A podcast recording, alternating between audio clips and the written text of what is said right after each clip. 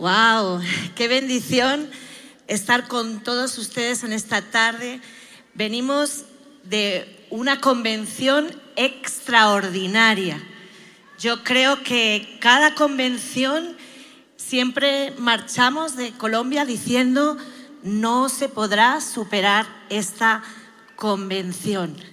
Pero es que el Espíritu Santo no se puede contener. ¿Cuántos lo creen?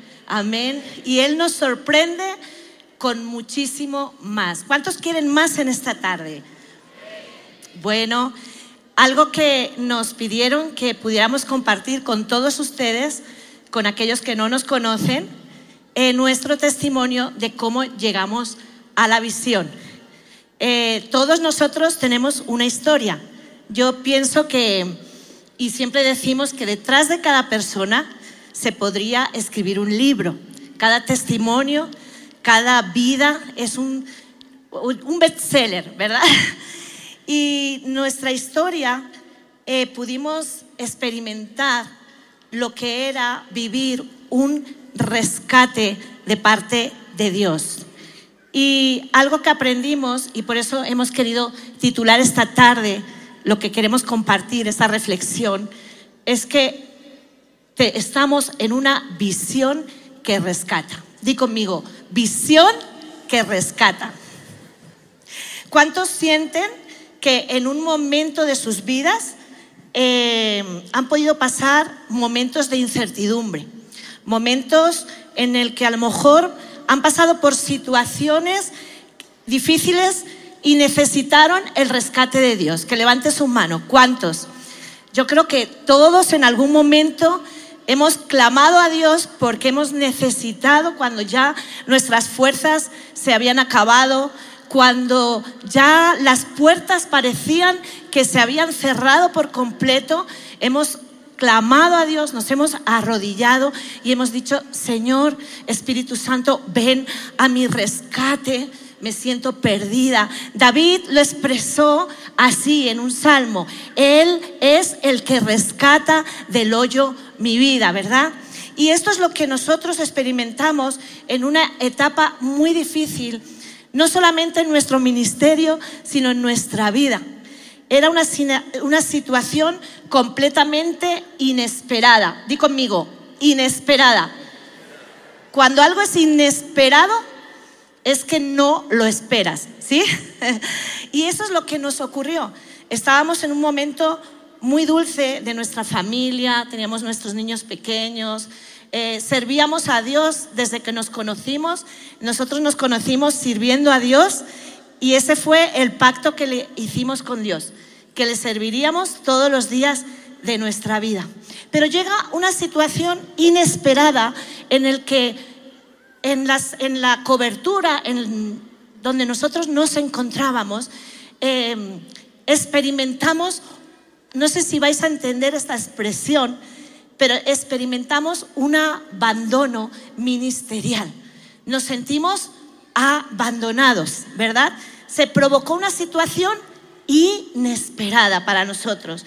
Y la verdad que eso supuso muchísimas cosas para nosotros.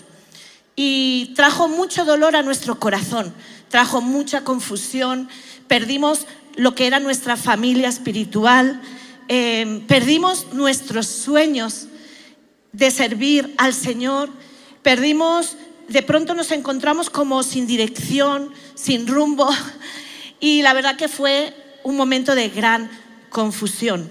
Pero mira, en medio de esa situación, algo que es completamente eh, maravilloso es que en medio de una situación de confusión, donde te puedes sentir perdido, donde puedes sentir que algo ha pasado, que, que esto que estás viviendo no entraba dentro de tus planes, apareció el Espíritu Santo y nos dio dos promesas, ¿sí? ¿Cuántos han recibido en momentos difíciles una promesa de parte de Dios? ¿Cuántos necesitan hoy una promesa de parte de Dios? Amén. Pues nosotros recibimos dos promesas.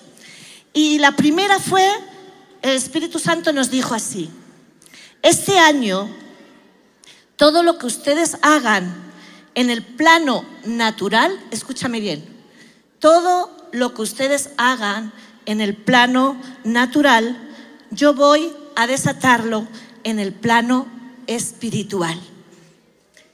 Tremendo. Lo apuntamos en nuestra libretica, en nuestro cuaderno. La segunda promesa fue, voy a abrir delante de vosotros una puerta. Yo voy a abrir esa puerta.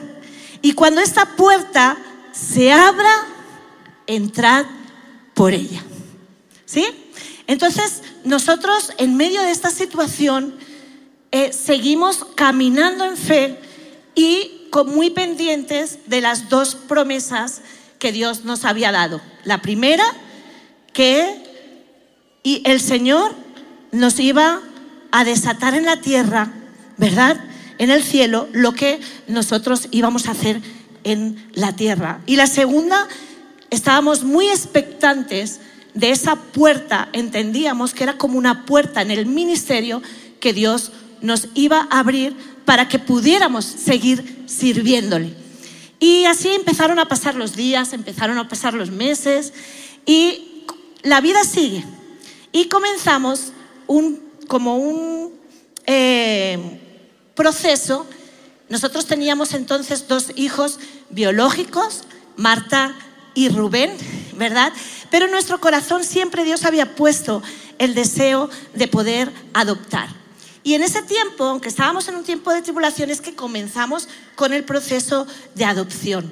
¿Y por qué explicamos esta parte de nuestra vida? Porque nuestra adopción de nuestra tercera hija fue la marca de todo este proceso y es la que provocó que viniera todo el cumplimiento de lo que Dios tenía para nosotros. ¿Cuántos saben que un hijo marca una etapa en la vida de una familia? ¿Sí? Es tremendo. Entonces, em, empezamos con el proceso de adopción de nuestra hija Ana en lo natural y después, en, el ámbito ministerial, nos sorprendimos porque cuando los ministerios de nuestro alrededor teníamos grandes amigos en el ministerio, pastores en todos los lugares de España. Entonces, cuando ellos supieron de nuestra situación ministerial, empezaron a venirnos ofertas, como cuando uno pierde un empleo, ¿sí? Y le empiezan a venir ofertas de trabajo. Y así es como nos encontramos. Entonces nosotros sí que sabíamos que el Señor nos había dicho, yo voy a abrir una puerta delante de vosotros, cuando yo la abra, entrad por ella. Y es así que nos vinieron varias ofertas, las que más recordamos eh, de una manera simpática fue una oferta que nos vinieron, nos dijeron, mira, necesitan una pareja pastoral en Miami. ¡Wow! ¿Quién no sueña con vivir en Miami? es una iglesia de habla hispana. Entonces, ustedes no tienen que hacer nada, porque es una iglesia donde todos sus miembros trabajan muchísimo allá en Miami y ellos solamente asisten los domingos. Y a cambio de eso, les vamos a dar la casa pastoral, Ustedes van a tener colegio gratuito para los chicos, para los hijos. Ustedes van a tener su coche, su carro, como dicen aquí. van a tener la chequera de la iglesia y la chequera de la familia. O sea, todos los gastos pagados. Pero no tienen que hacer nada, solamente estar en la reunión del domingo y dar palabra a las personas que vengan. Entonces mi esposo y yo nos miramos y dijimos, no, no es para lo que hemos sido llamados, ¿verdad? Nosotros teníamos el corazón de ganar almas, de ser evangelistas, de poder llevar el Evangelio a personas. dijimos, gracias, muchas gracias, pero no es la puerta. Después, una misionera que nos conocía, ella llamó a su apóstol. Esto era una de las primeras iglesias en Australia, una de las más mayores, y el apóstol viajó desde Australia a conocernos. Y él nos dijo, no es que nosotros estábamos orando por personas como ustedes, traemos em, una cantidad muy importante de dinero, queremos comprar unas tierras, edificar una universidad cristiana y queremos estábamos orando por los directores de esa universidad o de esa escuela bíblica, por así decirlo. Y la visión que ellos tenían es que iban a enviar a todos los misioneros de la iglesia, era una iglesia muy grande, para que se formaran en, en la escuela bíblica y ellos la querían sembrar en Europa, para que así después los misioneros hicieran un trabajo no solamente en la nación de España, sino que fueran a toda la parte de Europa. ¡Wow! Súper tentador. Mi esposo es un maestro, nos encanta estudiar la palabra, amamos la palabra de Dios, amamos enseñar, pero nos miramos y dijimos, no es la puerta. Y ahí seguimos, y mientras que decíamos no, estábamos en nuestro proceso, ¿sí? No se acababa nuestro proceso. Y algo que ocurrió en ese momento de tristeza, en el que no encontrábamos por dónde iba a estar la salida, pero sí que la oración era, Señor, abre la puerta correcta. Ocurrió que un pastor que nos conocía nos llamó y nos dijo, Miguel Ángel, Elizabeth, vienen unos pastores, tremendos pastores, ellos son de Colombia, ellos van a estar en las Islas Canarias, nos van a estar ministrando a parejas pastorales, vamos a tener como si fuera un encuentro de matrimonio y yo siento que ustedes tienen que ir a ese encuentro. Y la verdad es que en ese momento nosotros no necesitábamos un encuentro de matrimonios, ¿sí? Estábamos bien. Entonces dijimos, ay, pues muchas gracias, pero ahora no, no necesitamos un encuentro de matrimonios, estamos bien. Y él nos llamaba y nos llamaba hasta que un día suena el teléfono y nos dice, Elizabeth, me llama a mí, a mi celular, y me dice, Elizabeth, tenéis los pasajes comprados, tenéis que ir a las Islas Canarias. Entonces yo dije, no, pues nos lo tomamos como unas vacaciones que nos regala el Señor. y entonces tomamos el avión, viajamos a Canarias y ahí podéis imaginar quiénes eran los invitados especiales, nuestros amados pastores César y Claudia, Emma Claudia Castellanos.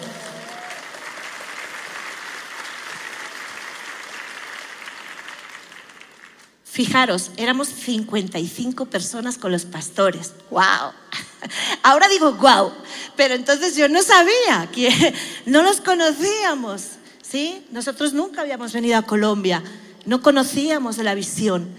Y algo que ocurrió allí es que a mí me sentaron con la pastora, a mi esposo lo sentaron con el pastor y yo encontré mi media naranja, no sé si dice aquí, media naranja en la fase política, porque yo estaba ya incursando en política, yo tenía mucha carga con la parte política y cuando a mí me sentaron con la pastora Claudia, fue un flechazo en lo político.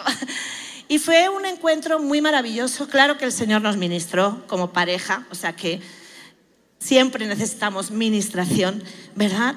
Pero ese encuentro terminó de una manera muy especial. Los pastores anfitriones de ese lugar, uno de los pastores anfitriones de ese lugar, de ese encuentro, él era de profesión pintor artístico, él pintaba cuadros y era muy bueno. Y entonces, para sellar el encuentro de pastores, quisieron tenerle, hacerle un regalo a los pastores César y Claudia. Entonces le dijeron, pastores, ustedes han sido una bendición para nosotros, pues lo que todo el mundo les dice, ¿no? Han sido una bendición, tremenda bendición. Y nosotros hemos querido hacerles un regalo para que ustedes recuerden a la nación de España. Entonces, cuando abren, sacan lo que es la sábana que cubría ese cuadro y se abre la escena del cuadro, encontramos, ahora tenéis que visualizar un poquito, ¿sí? A los pastores de cuerpo, medio cuerpo, de lado, el pastor César, la pastora Claudia, una puerta pintada, en el fondo una multitud y encima de la puerta G12. Yo cuando estaba viendo eso tan bonito, el regalo, como si nada, el Espíritu Santo viene y me dice, esa es la puerta, entrar por ella. Tremendo.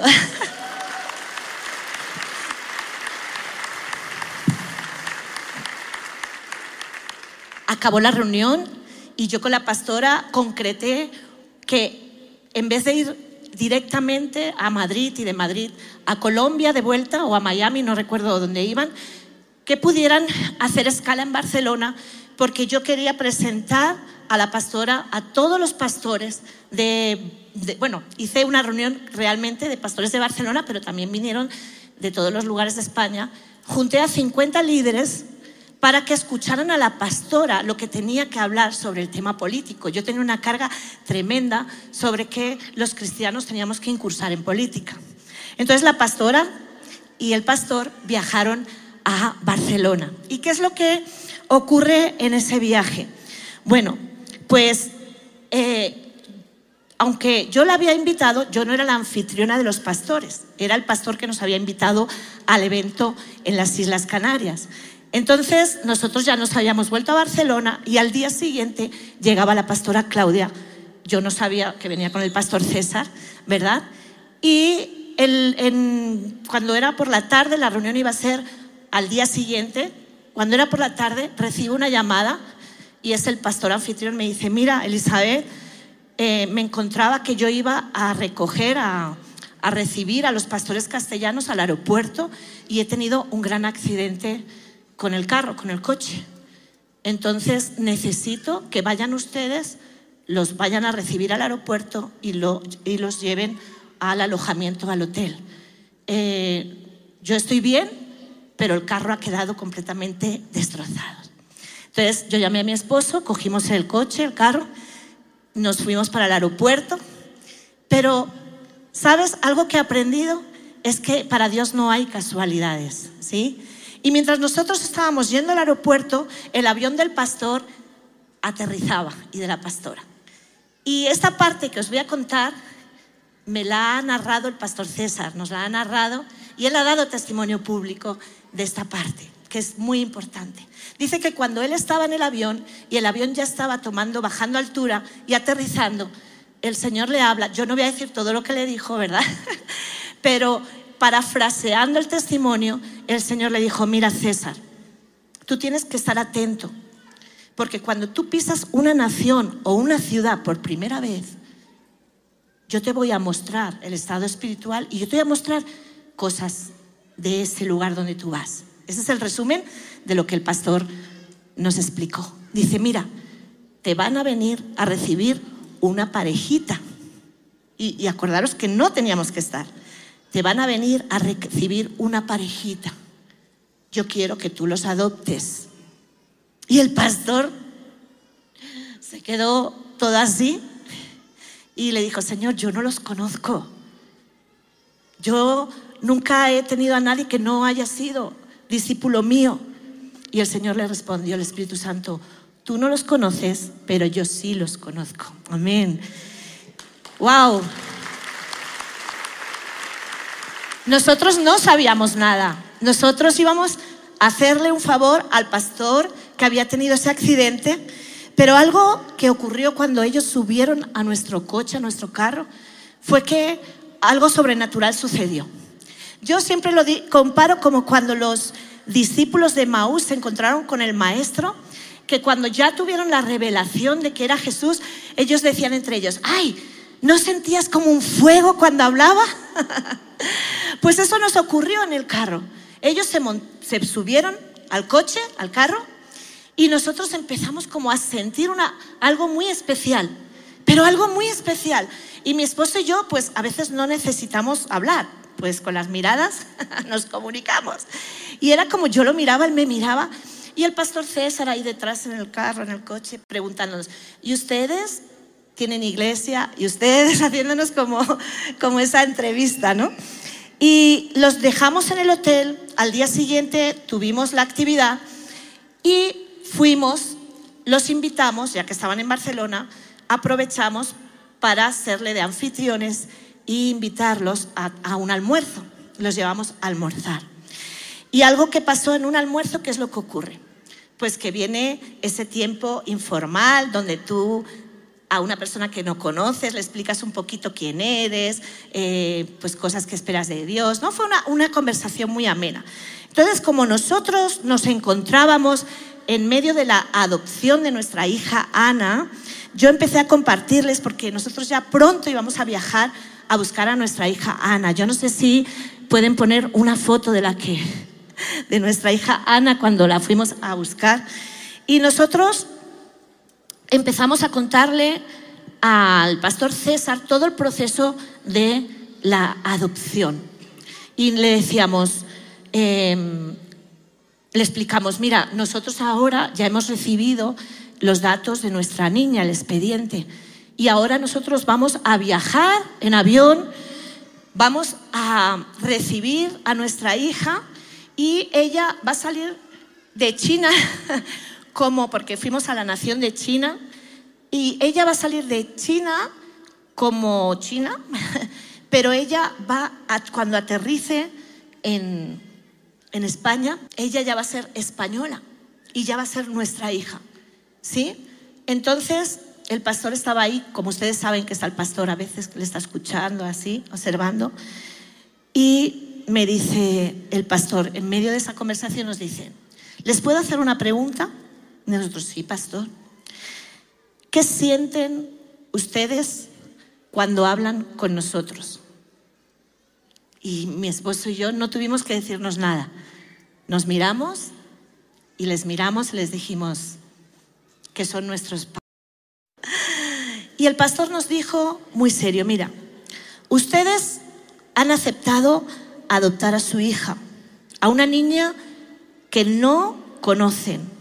Van a tomar un vuelo desde España a China, van a tomarla y van a volver a España. Y en el momento en el que ustedes lleguen a España, ella será su hija para siempre, con los mismos derechos y amor que el resto de sus hijos, sin ninguna diferencia. Y esto es lo que está ocurriendo aquí. Esto es una cita divina en la que nosotros hemos tomado un vuelo, hemos llegado a otra nación, los tomamos a ustedes y a partir de ahora ustedes van a ser nuestros hijos sin ninguna diferencia. ¡Wow!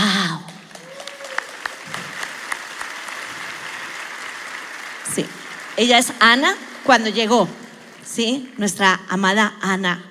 Y tremendo porque ahí se cumplió la promesa. Lo que hagáis en el plano natural, yo lo desataré en el plano espiritual. Es tremendo porque mi hija siempre nos dice, me gustaría que pusieran como ya su foto de la edad que tiene ahora. No sé si ella es Ana, wow, nuestra princesa.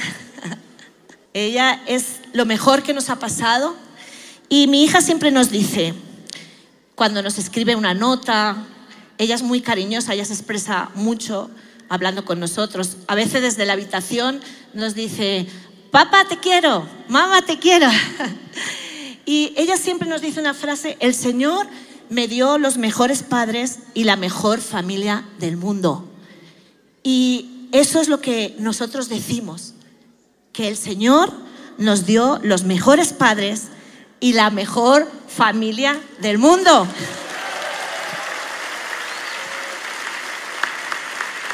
Y antes de darle paso a él, la promesa que Dios nos dio cuando fuimos a buscar a nuestra hija, antes de recogerla, antes de ir a buscarla, era el Salmo 126, del 1 al 3, que todos conocemos, pero yo lo parafraseé. Y era cuando Dios nos llevó junto a nuestra hija, creíamos estar soñando. De los labios nos brotaban risas y cánticos alegres. Hasta decían las demás naciones, realmente es maravilloso lo que Dios ha hecho por ellos. Lo que Dios hizo por nosotros fue realmente maravilloso y nos llenó de alegría. Y esa es la promesa que Dios nos dio cuando orábamos por nuestra hija. Ella fue y es la marca de nuestro nuevo comienzo. Y por eso nosotros ligamos nacer a la visión, nacimos a esa casa que nos dio la visión, nos dio todo lo que tenemos ahora, ¿verdad? Y todo lo que ha de venir. Y fue ligado con el nacimiento, con la llegada de nuestra hija. Por eso, ¿qué te parece si le damos un aplauso al Señor? Porque Dios hace las cosas de forma inesperadas también. Hola Bogotá, ¿cómo estás? Se os ve muy bien. Bueno, eh, esta historia es muy impactante contarla, pero más impactante es vivirla, ¿no? Fue algo tan sobrenatural, el, cómo Dios puso el, el mismo sentir en mi esposa y en mí, pero también en el pastor César y en la pastora Emma Claudia. Fue realmente algo sobrenatural.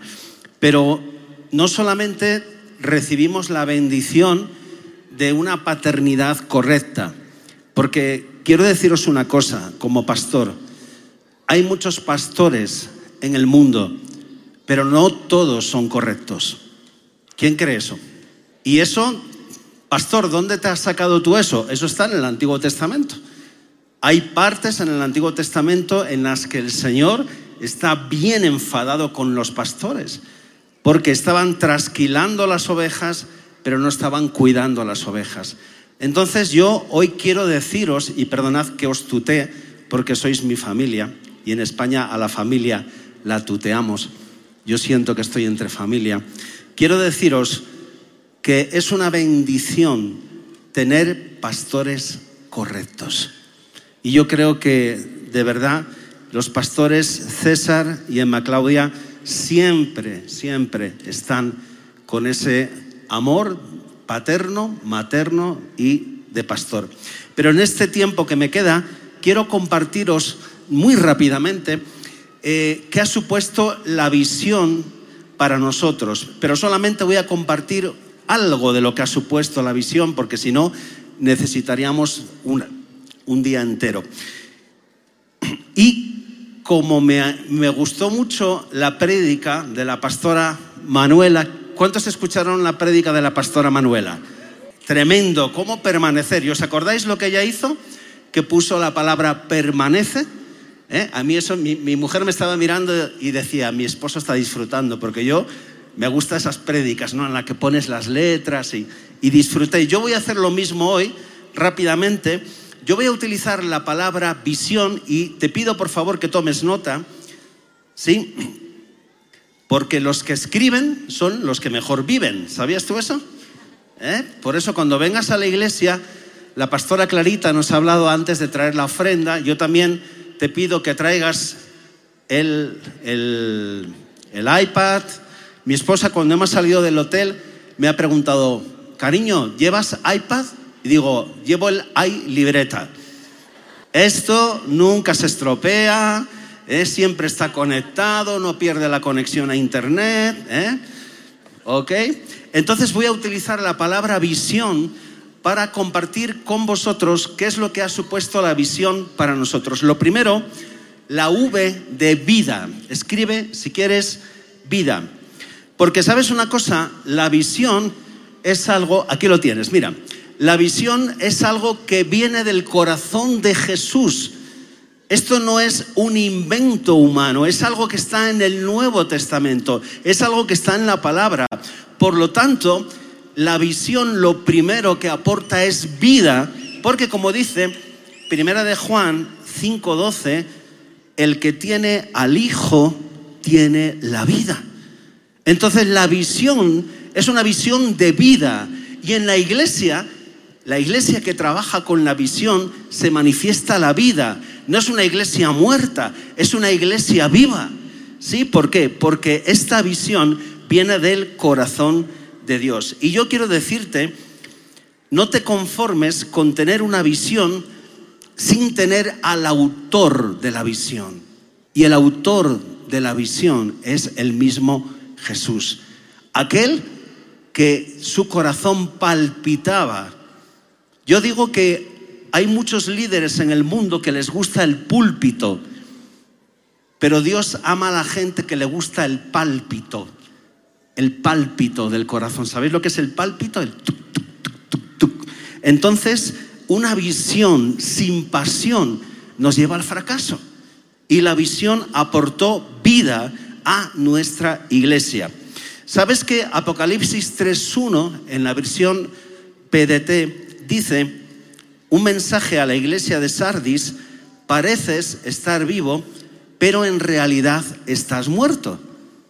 Y yo comparto con el equipo y les digo, nosotros somos MCI, Misión Carismática Internacional, no la otra MCI, miembros en cuidados intensivos.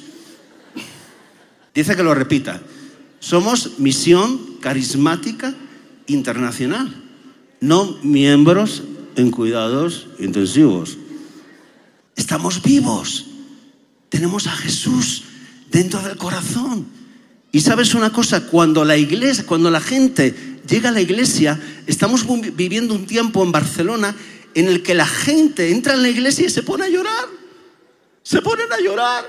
No sé qué pasa aquí, que he entrado y me he puesto a llorar. ¿Sabes una cosa? El espíritu de vida.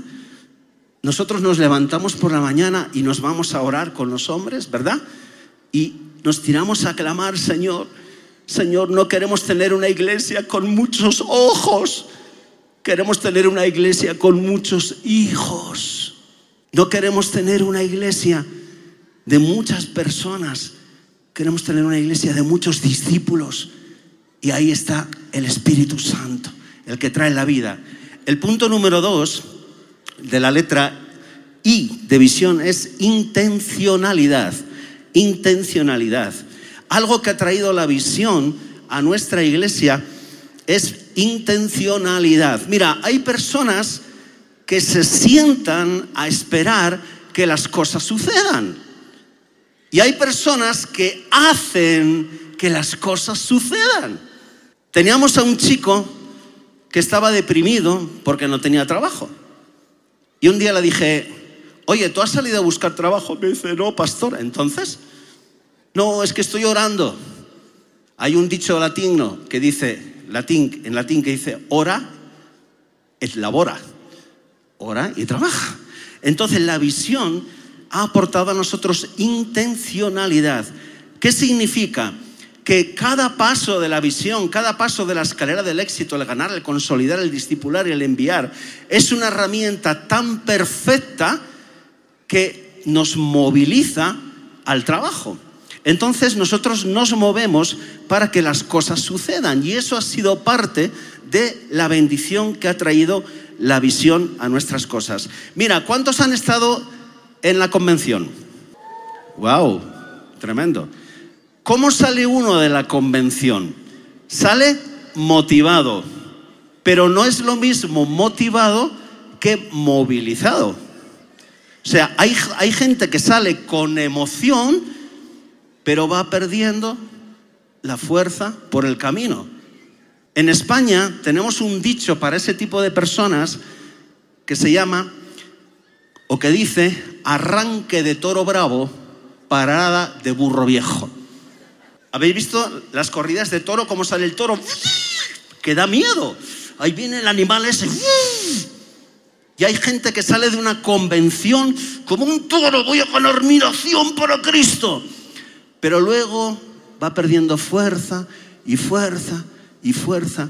Y algo que trae la visión es intencionalidad, ¿verdad? Trae esa pasión. La tercera cosa es la letra S, algo que ha aportado la visión a nuestra nación, a nuestra iglesia, es un espíritu de sucesión. ¿Qué significa un espíritu de sucesión? Que nosotros en la visión y vosotros en la visión sabéis que los pastores no somos pastores superstar. Venimos a la iglesia con una S. Somos los superpastores. Nosotros arrancamos con la guitarra. Yo hubo un tiempo que lo hice, porque no teníamos gente. ¿Te acuerdas, cariño?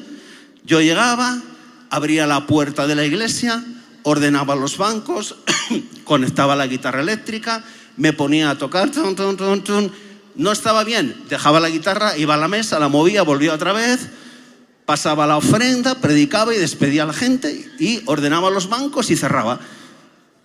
Hay muchas iglesias que trabajan así, es el superpastor, pero esta es una iglesia de familias, es una iglesia de generaciones, es una iglesia en la que el pastor ya piensa en levantar a su ese de sustituto. Esto es lo que se ha hablado también esta semana con el discipular y con el enviar. ¿Cuántos de aquí tienen imaginación? A ver, todos tenemos imaginación, vale. Vamos a utilizar nuestra imaginación para pintar un me, en inglés un mi, un me. A ver, nadie está escribiendo aquí. La M y la E. ¡Ay! Se te ha caído, se ha dado la vuelta. ¿Qué es lo que ves ahora? Un Wii. ¿Sí? Una W. Entonces, nuestra visión no es un mí, el yo. Que digan, oh, pastor, qué bien predicas, ven a visitar mi iglesia. Esa no es la visión. La visión es un Wii. Trabajamos para levantar una generación. El cuarto punto es la invisibilidad. Algo que la visión nos ha ayudado a desarrollar es a trabajar en lo que no se ve. Porque mira, cuando uno va el domingo a la iglesia, todo el mundo lleva su mejor ropa, su mejor sonrisa. Hola hermana, ¿cómo estás? Dios te bendiga. ¿Cómo estás? Y todo el mundo es perfecto, ¿verdad? Hola hermana, Dios te bendiga. ¿Cómo estás? Se la ve muy preciosa hoy. Y uno se va, adiós, el Señor le bendiga. Y luego ese ángel llega a casa y es un demonio. Un día, tú sabes que la Biblia dice que todo sale a la luz. Un día un pastor de multitudes estaba predicando y de repente, ahí en el fervor de la predicación, sale su hijo pequeño.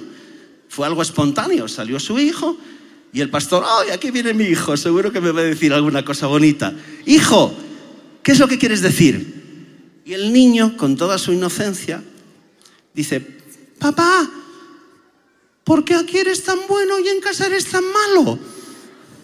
Es que aquí tratas muy bien a la gente, pero en casa mamá la tratas muy mal. ¿Eso pasa aquí? Trabajamos la invisibilidad, todo lo que es invisible, la fe, el carácter. El carácter es lo que somos cuando nadie nos ve. Es la esencia. La visión nos ha enseñado a trabajar la esencia más que la apariencia. El estar a solas. ¿Verdad? Esta semana se decía en la convención, nadie te va a ver en tu tiempo secreto con Dios, pero Dios te va a ver. Entonces es importante que trabajes esas cosas que nadie ve, pero que Dios ve la quinta letra, la O de objetivos. Nosotros trabajamos con objetivos, como dice Pablo. Yo no soy, yo no corro sin una meta, ni peleo como los boxeadores que solo dan golpes al aire. Entonces, qué importante es tener metas, porque las metas nos ayudan a enfocarnos y sabes una cosa, cuando uno consigue un objetivo lo disfruta y si lo has sufrido, lo disfruta más. ¿Cuántos estáis de acuerdo con esto? Cuando hay algo que te ha costado, lo disfrutas más. ¿Sí? Yo para conquistar aquí a esta preciosa mujer tuve que pelear porque había chicos muy bonitos en la iglesia donde ella estaba, ¿no? Y yo no, no era tanto. o sea que tuve que pelear. Pero cuando lo tienes, lo disfrutas más. ¿Sí? Entonces, importante que tengas metas, objetivos y que luches por ellos. Y termino con la N, algo que la visión ha aportado a nuestra iglesia es naturalidad. ¿Sabes lo que significa eso? Ser auténtico. ¿Sabes? ¿Tú sabes lo que cuesta conservar una imagen de lo que no eres? ¿Tú sabes la energía interior que, que gasta uno tratando de aparentar lo que no es? Y sabes una cosa, cuando estamos en la visión y el Espíritu Santo está en la casa, ¿sabes lo que dice la Biblia? En 2 de Corintios 3:17 que donde está el Espíritu del Señor, allí hay libertad. Mira, en Barcelona somos como somos. Nos reímos, nos equivocamos, no tenemos que disimular, nos conocemos, conocemos nuestros aciertos, conocemos nuestros errores y eso es algo que la visión, entre muchas otras cosas, también ha aportado. Y sabes una cosa, termino con esto, la visión es una bendición. La visión es una bendición, porque como dije al principio, viene del corazón de Jesús. Este año 2023 ha sido un año muy bueno para nosotros. Eh, le contaba a, a una hermana que nos acompaña de Barcelona que hay tanta gente nueva que yo ya no sé ni cómo se llaman. Y les tengo que decir, perdone, recuérdeme su nombre. Y digo, soy un desastre con los nombres, pero es que cada domingo Dios añade personas nuevas y no solamente las añade, sino que un gran número de ellas permanece, se consolida y se está preparando. Le damos gracias a Dios. ¿Qué os parece si nos ponemos de pie?